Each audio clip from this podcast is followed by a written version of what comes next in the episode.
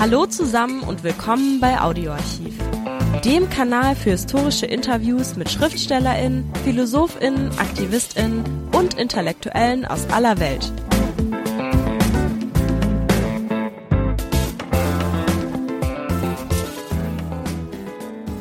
Hallo, ein wahrer Audioschatz, dessen ersten Teil wir heute senden. Stefan Fuchs im Gespräch mit dem 2002 verstorbenen Pierre Bourdieu. Die Fragen sind in Deutsch, die Antworten in Französisch. Zum Verständnis einige Anmerkungen zu Pierre Bourdieu. Pierre Bourdieu war ein französischer Soziologe, Sozialanthropologe und Sozialphilosoph, aber auch ein politischer Aktivist mit Arbeiterherkunft, dem Straße und Solidarität nicht fremd waren. Geboren 1930, zunächst Gymnasiallehrer, begann er seine wissenschaftliche Karriere nach dem Militärdienst in den 50er Jahren in Algerien mit empirischen Studien zur Kultur der Berber. Noch 1998 floss das gewonnene Material in das Buch Die männliche Vorherrschaft mit ein. Weitere Hinweise zu Veröffentlichungen Pierre Bourdieus in den Shownotes. In den 60er Jahren wechselte Pierre Bourdieu an die École des Hautes Études en Sciences Sociales in Paris. Seit 1981 hatte er einen Lehrstuhl für Soziologie am Collège de France inne. Seine Arbeiten, wie zum Beispiel Die feinen Unterschiede, Kritik der gesellschaftlichen Urteilskraft, erschienen 1979, waren Teil einer umfassenden Kulturtheorie. Sie prägte eine Generation Wissenschaftlerinnen genauso wie politischer Aktivistinnen, insbesondere in Frankreich, aber auch darüber hinaus. Grundlegend für Arbeit und Leben Pierre Bourdieus war seine Umdeutung des Intellektuellen zum politischen Aktivisten, der nicht nur wie in der Generation zuvor repräsentiert, zum Beispiel von Jean-Paul Sartre, über den Dingen schweben sollte, sondern aktiver Teil von Protestbewegungen sein müsse. Pierre Bourdieu kämpfte für direkte Demokratie, solidarisierte sich mit Arbeitslosenbewegungen und wandte sich vehement gegen die neoliberale Globalisierung. In diesem ersten Teil des Gespräches mit Pierre Bourdieu wird die neoliberale Wirtschaftsordnung, wie sie bis heute noch gültig ist, analysiert. Bourdieus Fazit die neoliberale Wirtschaftsordnung ist eine Religion und ihre wissenschaftlichen Vertreterinnen, Priesterinnen, die nur mit scheinbar mathematischen Beweisen hantieren. Die neoliberale Wirtschaftsordnung wird bis heute als naturgegeben dargestellt und mit Glaubensbegriffen wie Stabilität und Konkurrenz populistisch verbalisiert. Pierre Bourdieu beschreibt sie als in Struktur transferierte Ungleichheit und Prekarisierung, mit dem Ziel eines permanenten Gegeneinanders der Lohnabhängigen zum Vorteil und Nutzen der globalen Bourgeoisie. Pierre Bourdieu setzte dagegen auf das Erkennen gemeinsamer Interessen. Stefan Fuchs führte das Gespräch Ende der 90er Jahre in Paris. Viel Spaß! Der Neoliberalismus ist eine pseudowissenschaftliche Theorie, die ganz ähnlich wie der Marxismus dabei ist, sich ihre eigene Wirklichkeit zu schaffen. Der Präsident der Deutschen Bundesbank wiederholt die Litanei der Geldwertstabilität und der Wettbewerbsfähigkeit, wie einst die Roten Garden die Sentenzen Mao Zedongs. So könnte man, Professor Bourdieu, Ihre Analyse des weltweit dominierenden Wettbewerbsdenkens zusammenfassen. Diese auf den ersten Blick überraschende Parallele zwischen Marxismus und Neoliberalismus steht im Zusammenhang mit ihren Untersuchungen zu den gesellschaftlichen Mechanismen der Macht und stellt ein Beispiel dessen, was sie symbolische Macht nennen. Wie kam es, dass die symbolische Macht des Neoliberalismus so viel stärker war als die seines historischen Gegners des Marxismus? Je pense que le néolibéralisme présente beaucoup de, traits par lesquels il s'apparente à une religion. Il y a euh, un corps euh, sacerdotal, enfin, comme dans les religions, on pourrait parler comme Max Weber, il y a un corps sacerdotal qui euh, tend à reproduire sa propre position dans le monde social en reproduisant par la répétition incantatoire, systématique, méthodique, un message religieux relativement simple qui euh, fait appel beaucoup plus à la croyance, à la foi qu'à la raison.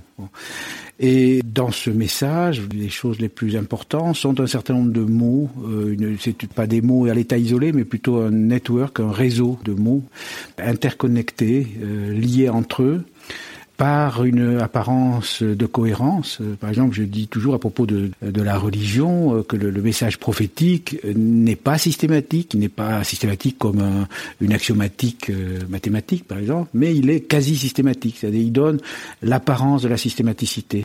Euh, Max Weber a insisté beaucoup là-dessus, il, a, il répond à, à, toutes les questions et aux questions très fondamentales de vie et de mort, Max Weber a insisté aussi beaucoup là-dessus, et d'une manière qui a l'air systématique. Quand il vous dit euh, il faut faire ça sur tel point et il faut faire ça sur tel autre point. Les deux choses semblent liées, semblent liées par quelque chose, par un lien intelligible.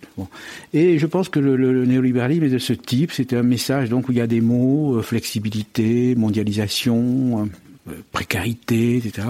Et, ces mots sont d'abord liés entre eux par une sorte de semi-cohérence. Il y a derrière eux euh, l'ombre de la théorie économique, qui est une théorie qui peut être très rigoureuse, mais le lien est, est, très incertain. Et surtout, ces mots sont liés au langage ordinaire. Ils sont liés au langage ordinaire et à des intuitions du langage ordinaire.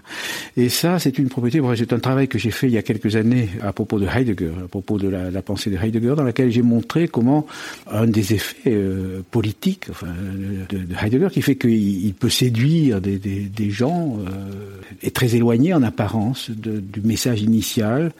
C'est le fait que les mots clés du lexique théorique, et à Fursorg par exemple, sont des mots qui euh, fonctionne à la fois dans le lexique philosophique, dans le lexique des mots théoriques, bon, euh, dans le réseau des mots théoriques, et aussi dans le lexique social. Social Fürsorge, c'est sécurité sociale, euh, prévoyance, providence sociale, etc. À l'époque où Heidegger euh, écrivait, on ça renvoyait à des luttes, euh, les congés payés, les travailleurs, les vacances, des, des luttes tout à fait actuelles, hein, tout à fait actuelles. Bon, le, le, la productivité, etc. etc. Bon. Le fait d'avoir des mots de ce type qui sont, euh, il faut imaginer, presque graphiquement, euh, ces mots sont liés entre eux dans euh, le registre scientifique ou pseudo-scientifique. Ils font famille. Ils peuvent permettre de faire croire qu'on ne parle que d'économie. Et puis en même temps, il renvoie à des choses de la vie concrète. Alors flexibilité, flexible, les gens, en tout cas en français, comprennent souplesse, il faut être souple, il faut, euh, il faut être souple avec les patrons, il faut avoir des horaires souples, il faut avoir, euh, ça veut dire que bon, euh, ça correspond à des choses très concrètes aujourd'hui. C'est des femmes, c'est surtout les femmes. Dans, dans le, je travaille beaucoup là-dessus en ce moment, dans l'opposition entre les hommes et les femmes. Les hommes sont droits et raides, les femmes sont souples. Bon, enfin, ça serait long à expliquer, mais, ça, peut se, démontrer. Bon. Actuellement, les, grandes victimes de la flexibilité sont les femmes, qui euh, ont les emplois à mi-temps, les emplois à quart de temps, qui sont, euh, par exemple, il y a des, témoignages terribles de, caissières de grands magasins qui sont euh, employées un jour oui, un jour non. On, les embauche, puis on les débauche, et puis il faut qu'elles soient toujours disponibles. Etc. Bon. Alors, sous flexibilité, il y a, tout ça, des choses réelles qu'on ne veut pas connaître, il y a des choses réelles qu'on souhaite, c'est-à-dire on veut un personnel disponible, souple, euh, prêt à tout, euh, voilà, et puis pas trop cher. Voilà, bon. Alors cette espèce de, double de double jeu permanent de double registre, euh, je pense, contribue à faire la force de croyance de ce langage. Alors, ça, c'est une, première explication qui, qui tient au langage seul. Ensuite, maintenant, vous m'avez demandé, euh, à juste titre, comment ça s'est fait, euh, comment on est arrivé à une situation dans laquelle finalement, ce discours très faible, en réalité théoriquement, a une telle puissance sociale, telle qu'aujourd'hui, se dresser contre ce langage, c'est s'exposer à passer pour un petit peu fou. Moi, par exemple, j'en ai conscience. J'ai conscience que euh, je prends des risques. Ça serait beaucoup plus calme pour moi de raconter les choses que je connais parfaitement bien, dans les domaines que je connais parfaitement bien. Je, je prends le risque d'apparaître comme euh, poussé par des pulsions psychologiques euh, bizarres ou politiques, euh, ce qui est encore pire dans le monde académique. Parce que je sors de l'évidence. Alors comment toutes ces choses-là, qui sont très extraordinaires, sont-elles devenues évidentes On sait que, alors ça, il y a de plus en plus de travaux euh, historiques, d'histoire sociale, de cet aboutissement que nous avons aujourd'hui, euh, Monsieur Tickmeyer, tous ces gens, euh, Monsieur Trichet, c'est pareil, hein, cette internationale conservatrice, néolibérale, bon, s'est construite très lentement. À partir des années 30, il y a eu des réunions, euh, les premières qui ont eu lieu par exemple, à Paris, avec Hayek, et tout un certain nombre de gens, von Mises, des gens qui étaient des défenseurs d'une économie individualiste, euh, conservatrice, euh, ouvertement conservatrice. Bon, ils sont réunis, ils, ont créé des clubs, ils ont créé des subventions, ils ont ils ont fait des réunions, euh, ils, ont converti des journalistes, ils ont fait des, émissions de radio, des émissions de télévision, ils ont fait des revues. radio, télévision, c'est au bout, mais avant, il y a tout un travail de lobbying, de clubs plus ou moins secrets, toujours financés. évidemment, on, on se réunit pas n'importe où, c'est toujours dans des dans des hauts lieux euh, des, des, des, des, montagnes suisses, euh, dans des hôtels de luxe, etc. On se réunit et euh, peu à peu on travaille. Alors au départ, il y a quelques économistes mêlés avec des journalistes, et puis il y a quelques universitaires, puis, puis le noyau s'accroît et ces gens, ces gens deviennent des propagandistes spontanés. Alors, une partie d'entre eux, c'était des gens qui étaient keynésiens, qui croyaient dans Keynes. Bon, ben, on convertit un keynésien, ça c'est très important comme dans les religions. Vous convertissez quelqu'un euh, à l'islam, euh, bon, c'est vraiment important. Surtout si plus il était convaincu de la religion concurrente, plus sa conversion est impressionnante. Bon, et euh, il va devenir d'abord parce que lui-même va avoir un prosélytisme plus intense en tant que néo-converti, c'est une chose qu'on connaît bien. Il va être particulièrement pugnace et combatif, et aussi parce que sa conversion elle-même est un fait social. si demain, par exemple, je me convertissais à la pensée meilleure, bon, je pense que ce serait un petit événement. Bon, c'est sûr, on dirait, ça y est, le professeur Bourdieu, enfin, s'est rallié euh, à cette pensée. Vous voyez bien qu'elle est irrésistible. Voilà. Bon, voilà. Alors, c'est logique euh, quasi religieuse. Moi, je pense qu'il faut penser ça comme ça, euh, penser comme les guerres de religion au XVIe siècle. Enfin, il y a des choses comme ça. Ça repose donc, euh, ça, n'est pas né tout seul. Euh, il y a eu un énorme travail euh, semi-organisé, de plus en plus organisé à mesure que le temps passe. Par exemple, il y a des modèles, des choses se font aux États-Unis, elles sont copiées en Angleterre, puis copiées en France. C'est un circuit très très très courant. Bon, il y a des, des, revues Commentary, qui, qui, est une revue américaine, ça devient commentaire en France. Bon. Et puis il y a des liens, et puis il y a des, des fondations. Il y a des fondations américaines, la fondation Ford qui a joué un rôle énorme. Il y a le Congrès pour la liberté de la culture, qui était un, instrument de lutte contre le communisme, bon, qui a été très utile en son sens. Hein. Il faisait la voix de la voix de l'Europe, libre, etc. Bon, mais en même temps, c'était un instrument de lutte idéologique qui euh, avait pour but, enfin, de saper euh, le marxisme, euh, pas seulement le soviétisme, mais aussi toute une façon, les sciences sociales, voilà. Bon, voilà. Donc, en gros, alors maintenant, on est dans une situation où ce travail de conversion, hein, de conversion étant réalisé, on a affaire à une religion dominante. Bon, et les religions dominantes, c'est des orthodoxies, c'est-à-dire des univers dans lesquels il y a des, des structures de pensée hiérarchique. Il y a euh, les scolastiques au Moyen Âge disaient euh, communis doctorum opinio, l'opinion commune des docteurs. Euh, tous les docteurs sont d'accord. Voilà, tous les docteurs sont d'accord. Alors, on ne vous dit pas qu'il y a chez les économistes des conflits extraordinaires, des contradictions extraordinaires, des milliers de choses essentiels qui ne sont pas prouvés. Un des plus grands économistes français qui a été pressenti pour les prix Nobel a dit publiquement, ça a été publié euh, dans, dans les quotidiens, euh, nous nous sommes trompés sur tout, nous sur l'inflation, euh, enfin il a, il a, fait un bilan de, de, des erreurs extraordinaires. Bon, alors, ça ne veut pas dire du tout que je dise que l'économie n'existe pas. Bon, il y a des choses très importantes, il y a du travail économique, mais qui est en grande partie indépendant de l'usage social que l'on fait. Voilà. Et là, j'ai une métaphore que j'emploie, que je me permets de répéter là, parce que je crois qu'elle est très éclairante. C'est un, un, très beau livre d'un historien des idées américain qui s'appelle Arthur Lovejoy, bon, qui s'appelle The Great Chain of Being. C'est la grande chaîne de l'être. C'est une sorte de, de représentation mythologique qu'on trouve euh, chez les philosophes post-platonicien, chez Plotin, etc. On la retrouve chez Shakespeare, on la retrouve partout. C'est l'idée qu'il y a Dieu tout en haut, et puis en bas il y a la boue, euh, la terre, les créatures, et entre les deux il y a toute une série de chaînons. Hein. Et il appelle ça la grande chaîne de l'être. Euh, on va depuis Dieu. Alors l'économie aujourd'hui ça marche comme ça. Il y a quelques économistes mathématiques, Kenneth Arrow, euh, Debreu, enfin des gens qui font des, équations hein, purement abstraites, dont ils se demandent comment on peut croire qu'elles ont quelque chose à voir avec la réalité vraiment. La théorie de l'équilibre général, des choses comme ça. Et puis à l'autre bout, il y a des journalistes économiques ou des éditorialistes de grands journaux ou des directeurs de banques euh, européennes qui doivent savoir vaguement qu'il y a l'offre et la demande. Enfin, ils doivent savoir, ils doivent savoir manipuler quelques mots euh, du lexique euh, théorique, mais comme dans le modèle que j'évoquais, le dernier petit chaînon, la puce, est lié à Dieu. Le dernier petit euh, professeur de sciences politiques euh, de Baden-Baden, bon, euh, a à l'autre bout un mathématicien et il peut dire je suis une science rigoureuse. Et ça, c'est un mécanisme original. C'est une religion qui a l'air scientifique.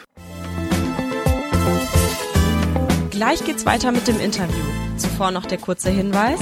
Liked uns, wenn es euch gefällt. C'est ça, c'est une chose très très puissante. C'est pour ça que moi, en tant que chercheur, Bon, qui n'est pas d'autre arme malheureusement que la recherche. Bon, je suis un peu comme les, philosophes du XVIIIe siècle. Hein. Euh, je dis il faut se battre avec la raison parce que c'est une, religion rationnelle. Je pense que les philosophes du XVIIIe siècle avaient de la chance.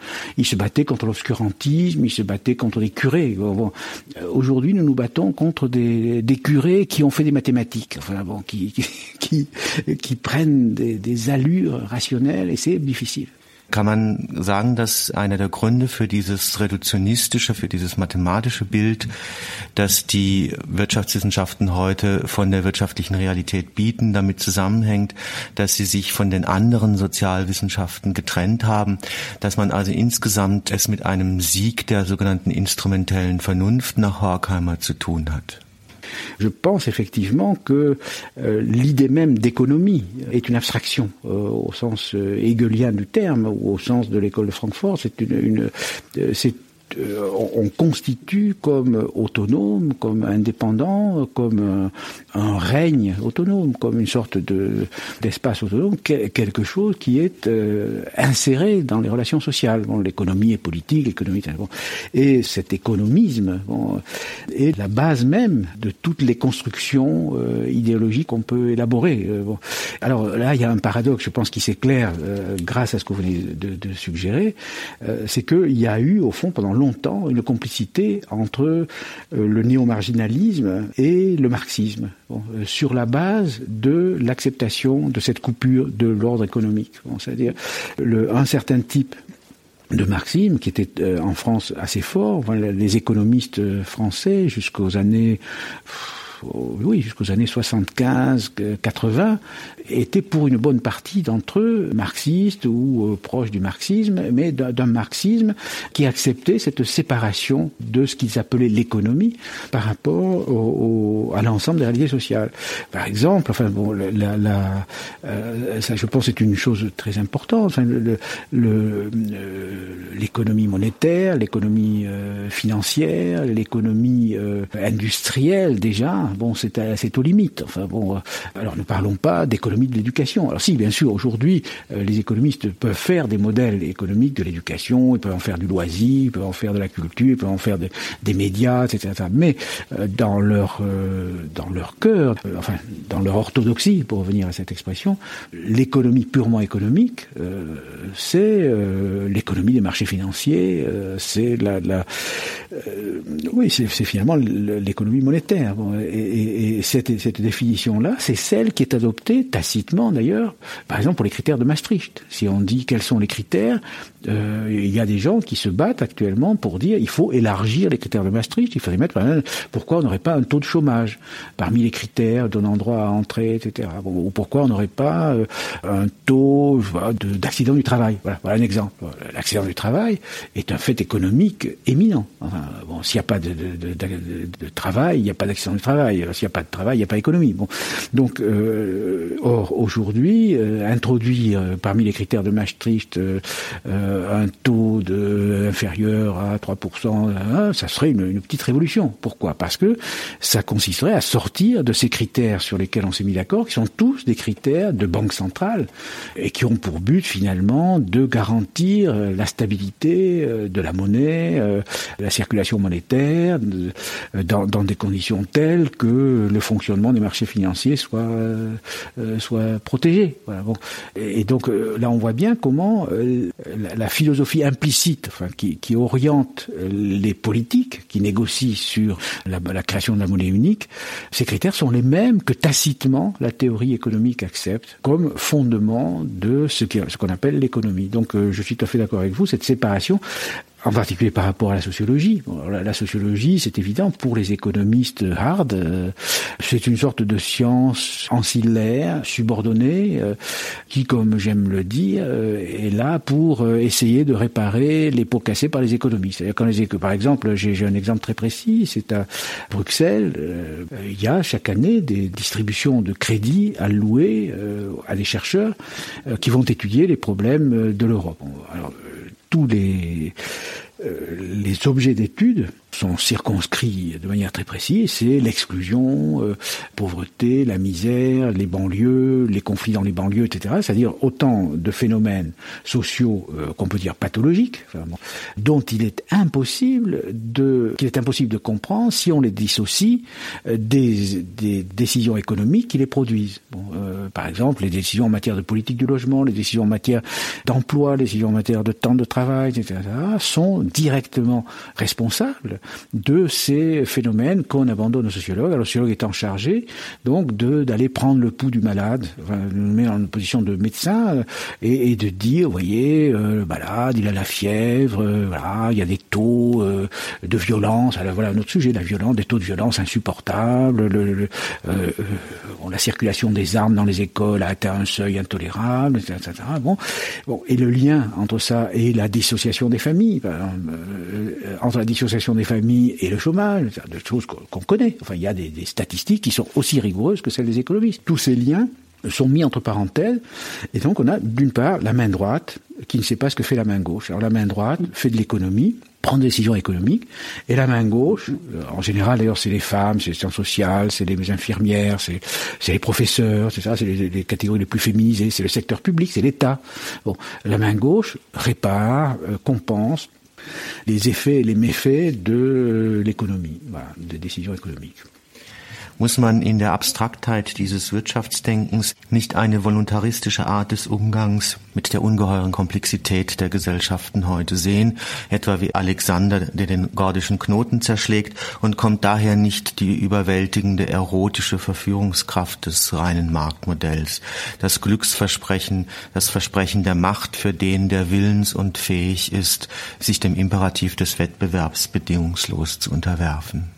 C'est une suggestion intéressante. Je pense que effectivement, il y a euh, une sorte de volonté de puissance un peu frénétique euh, qui s'appuie sur une combinaison euh, de, technicisme fou, qui séduit aussi bien la droite que la gauche. Par exemple, je pense nous avons en France une gauche techniciste. Il y a eu ça dans, la tradition euh, soviétique. Enfin, c'était euh, le, mythe du progrès technique comme euh, rédemption, comme mythe rédempteur. Et je pense que ce, mythe de, Bill Gates, on pourrait appeler ça le mythe de Bill Gates, ce, ce personnage qui a été reçu comme un, comme un, comme un chef d'État. Il a été reçu par le président de la République, par le premier ministre, alors qu'il est le patron d'une grande entreprise multinationale. Bon, et euh, les ministres français euh, de l'économie, de l'éducation, etc., ont fait avec lui un plan énorme d'équipement pour les écoles françaises en ordinateur, bon, qui est une catastrophe. Alors qu'au même moment, aux États-Unis, il y a des mouvements chez les chercheurs, etc., contre cet homme qui est en train, à, la faveur du monopole, puisqu'il a un quasi-monopole de la production de programmes, etc., qui est en train de, de domestiquer toute une partie de la production culturelle. Bien, en France, un ministre de l'éducation socialiste qui se prétend chercheur, enfin bon, qui, qui, qui s'appelle Allègre, je peux le citer, a, a, signé un contrat qui met le système d'enseignement français sous la dépendance d'un producteur de, de, de, de programmes. Bon, et, et, avec tout ce que ça implique, ça veut dire qu'ensuite, c'est un marché captif dans lequel on peut replacer des produits, etc. Bon. Alors ça, je pense que ça, ça participe d'une d'une d'une philosophie prométhéenne, enfin, il me semble à laquelle vous faisiez allusion, de la libération par la technique, de la puissance, espèce de d'érotisme effectivement techniciste. Euh, bon, qui inspire une, une fraction euh, de, de, la classe dirigeante. Cela dit, il faudrait, moi en tant que sociologue, bon, je, je suis obligé de, de, de, tout de suite penser différentiellement et de me dire bon, mais comment ils sont, qui dit ça, qui dit plutôt ci, plutôt ça. Et je pense qu'il y a sûrement dans les gens qui participent de cette religion des gens très différents. Je pense que M. Tittmeyer, j'ai un peu lu des choses sur les, les croyances religieuses de M. Tittmeyer. Bon, il n'est pas de ce côté-là. Il est plutôt du côté d'une tradition religieuse euh, très conservatrice, euh, euh, très suspecte. Enfin, il est plutôt du côté de l'opus dei que nous connaissons mieux euh, que, que, du côté de la science-fiction. Bon, oui, bon. Alors, je pense que c'est ça qui fait d'ailleurs la, force des, des, religions. Pour ça, la métaphore de la religion est, très soutenable. Les religions peuvent mettre d'accord des gens très différents. C'est-à-dire, vous voyez, par exemple, les, messages religieux, à, à, la différence de, je sais pas, par exemple, d'un message politique bien ciblé, un message religieux est transclasse. Vous pouvez trouver côte à côte euh, dans une église euh, un patron euh, catholique euh, et euh, un ouvrier catholique. Vraiment, et, et, je pense que la, la nouvelle religion néolibérale a cette propriété qu'elle met ensemble euh, alors c'est pas n'importe quoi non plus, on peut pas avoir n'importe qui ensemble, mais il y a une espèce d'élasticité inhérente à ce genre de message. Et je, je, je pense que vous devez pouvoir trouver ensemble euh, des bons conservateurs traditionnels euh, qui croient aux marques forts, à la stabilité, euh, aux vieilles valeurs forêt noire, de la bonne Allemagne solide, etc. Stabilité, stabilité, stabilité, c'est le mot qui revient tout le temps. Monsieur Tidmeyer m'a envoyé toutes ses œuvres, ses discours, tout ça que j'ai que j'ai regardé avec attention. Et c'est stabilité. Voilà.